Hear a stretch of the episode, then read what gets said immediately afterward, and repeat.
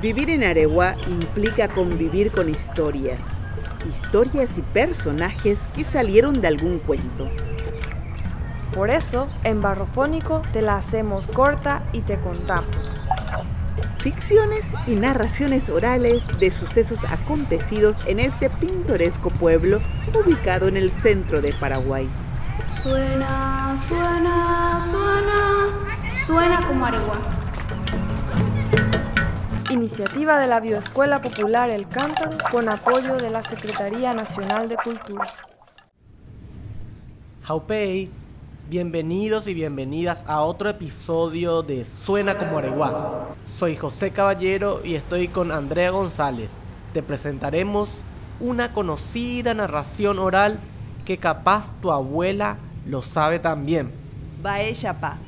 A continuación escucharemos a Estelita que sacó de su archivo familiar esta historia.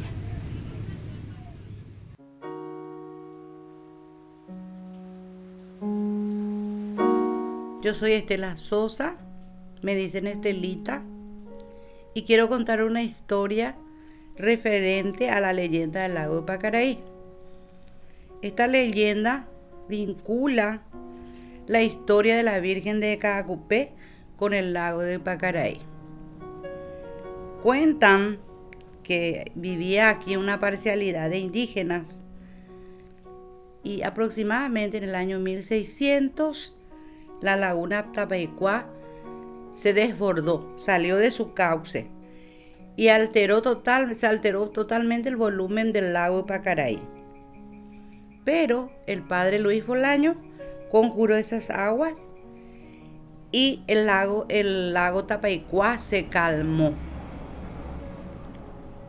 Sobre esas aguas que venían atorrentadas, se vio flotar una virgen y lo encontró un indio que se llamaba José, el cual murió en esas aguas, eh, o sea que en esa inundación, digamos. Y el indio José lo rescató, hallando una virgen el sacerdote estableció el primer santuario de la Virgen de los Milagros de Cacupé, porque él lo trasladó hasta otra ciudad, a la Virgencita. Esta educación fue acogida por los indígenas y así permaneció hasta nuestros días y se convirtió en el centro religioso porque el gobernador Carlos Morphy, en el, en el año aproximadamente 1770, celebra el 8 de diciembre la festividad de la Virgen de Cacupé.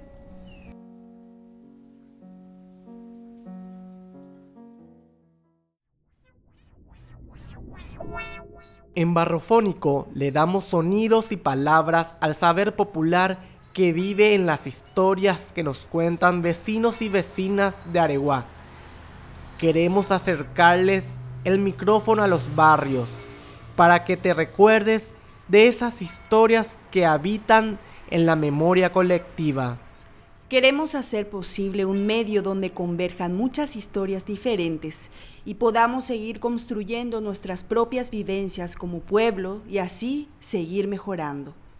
Todos estos microrelatos pueden compartirse libremente, hacer su versión como con un dibujo, collage o quién sabe, un teatro en tu casa. Desde ya muchas gracias por escuchar este encuentro dedicado al rescate cultural e histórico de nuestra querida Areguá.